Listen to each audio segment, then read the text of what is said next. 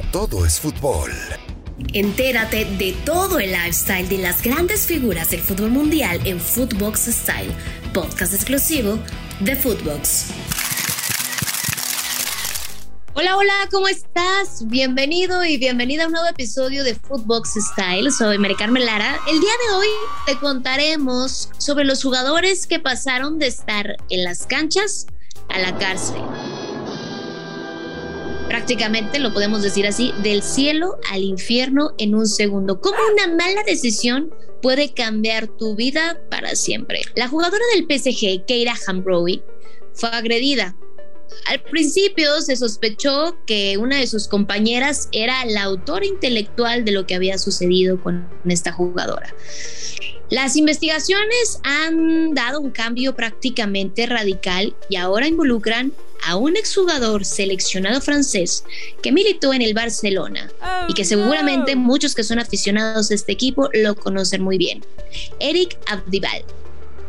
Su esposa podría estar detrás de todo esto. Es por esa razón que esta semana queremos hablarte de jugadores que ni toda su fama ni todos sus millones en la cuenta bancaria les pudieron ayudar y terminaron tras las rejas. Uno de los casos más sonados y escandalosos sucedió en la Liga MX. Para los aficionados de Rayados de Monterrey seguro saben de quién les hablaré. Omar el Gato Ortiz. Este ex arquero incluso fue convocado a selección mayor. Todo indicaba que su carrera regresaba al buen camino después de unos temas que tuvo con el dopaje. Pero todo se vino abajo cuando en el 2012 fue detenido y acusado de pertenecer a una banda de secuestradores. Mira, me gustaría hacer un paréntesis y pausar un momento aquí. ¿Qué te puede pasar por la cabeza para hacer algo así? Cuando ganas súper bien, cuando siempre en este podcast hablamos que son son personajes que tienen el reflector, que son personajes que tienen el reconocimiento, que tienen millones en la cuenta, que tienen amor, que pueden salir prácticamente con quien ellos quieran. De verdad no lo sé. El ex de Rayados actualmente se, sí, se encuentra preso. Siempre hemos dicho que Diego Armando Maradona es una leyenda del fútbol y de verdad que nadie pone en tela de juicio eso. Pero el Pelusa también fue un jugador muy polémico y con muchísimos problemas. Por ejemplo, te platico. En 1991 fue detenido y procesado a prisión por consumo de cocaína. Después fue liberado. Esta no fue la única ocasión que tuvo problemas con la ley. Tres años después, volvió a ser encarcelado de manera preventiva. Escucha muy bien esto, por disparar a varios periodistas qué delicado y qué complicado. De verdad que qué personaje. El mundo del fútbol también se ha visto manchado por la sangre y por la muerte. Tal es el caso del ex guardameta brasileño Bruno Fernández de Souza. Nadie podía negar el talento divino que tenía este portero. Era un fuera de serie. Pero en el fondo, también ocultaba algo perverso y que saldría a la luz. Ay, ¿qué Yo me voy. El guardameta del Flamengo fue detenido en el 2010 por asesinar a la madre de su hijo. Sí, así como lo escuchas, mató a la madre de su hijo porque le pedía más dinero.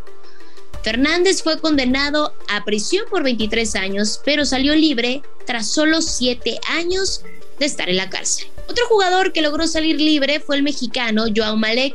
Este caso también fue muy sonado en nuestro país. Este jugador, que para muchos sería la futura estrella de la selección, asesinó a una pareja de recién casados. Esto parece una película de terror. Esta pareja salía de contraer matrimonio cuando el futbolista, que manejaba en estado de ebriedad y que iba a exceso de velocidad, impactó el auto de los recién casados. El jugador quedó en libertad después de pasar tan solo 18 meses en prisión y pagar una fianza de más de 3 millones de pesos mexicanos. Incluso ha regresado a jugar, Ahora lo hace la Liga Premier de México, aunque su regreso para mucha afición no ha sido del todo bueno. La gente en redes sociales ha criticado que la Liga Mexicana permita que este jugador regresara a su actividad como futbolista. Ya te decía que el alcohol muchas veces se convierte en tu peor enemigo o simplemente hace que saques tu lado más oscuro. Esto le sucedió a Robinho. Este brasileño incluso llegó a ser apodado por la prensa como el nuevo Pelé. cuando fichó con el Real Madrid por allá del, lejano 2005. Después siguió su brillante carrera en el Milan, el Manchester United, incluso llegó a jugar hasta en China. Pero el jugador arrastraba un oscuro secreto. En el 2013, junto a otros cinco amigos que lo acompañaron a un club, Robinho emborrachó a una chica albanesa, la metió al vestidor del lugar y abusó sexualmente de ella. Tras una larga persecución, el brasileño fue condenado a nueve años de prisión. El tema del abuso sexual también ha manchado al fútbol mexicano. En el 2019, el jugador argentino Jonathan Fabro, que militó en clubes como Jaguares de Chiapas y Lobos WAP, fue condenado a 14 años de prisión en su país natal por abusos que sucedieron entre el 2012 y 2016.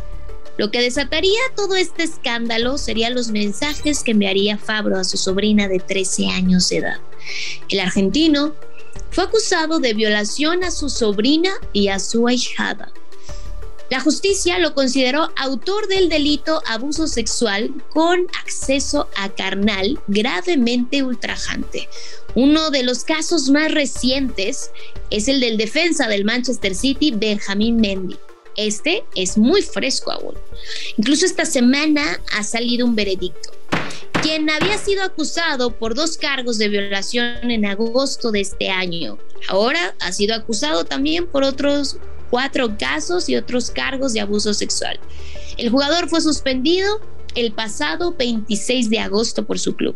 Imagínate, un jugador de tan solo 27 años de edad que ya está preso. Una estrella que incluso fue campeón con su selección en el Mundial pasado en Rusia 2018. Una estrella que a sus 27 años se apagó y que tendrá que pagar todo el daño que hizo. ¿Cómo? Ni la fama, ni el dinero, ni el reconocimiento pueden ayudarte a cambiar el destino. Una mala decisión podría modificar tu vida para siempre. Esto es lo que les pasó a estos jugadores. Y que después de esto, su vida no volverá a ser la misma de antes. Estos han sido algunos de los casos más sonados, más recientes. Me encantaría que tú nos compartieras también a través de nuestras redes sociales qué, otros casos te gustaría que platicáramos, qué caso crees que hace falta aquí. Esto ha sido un episodio más de Footbox Style. Recuerda que somos un podcast exclusivo de Footbox y que aquí te esperamos como cada jueves. Soy Mari Carmen Lara, te mando un fuerte abrazo. Sigue disfrutando de todo el contenido que tenemos para ti. Te mando un fuerte abrazo. Chao, chao. Acompaña a Mari Carmen en Footbox Style, podcast exclusivo de Footbox.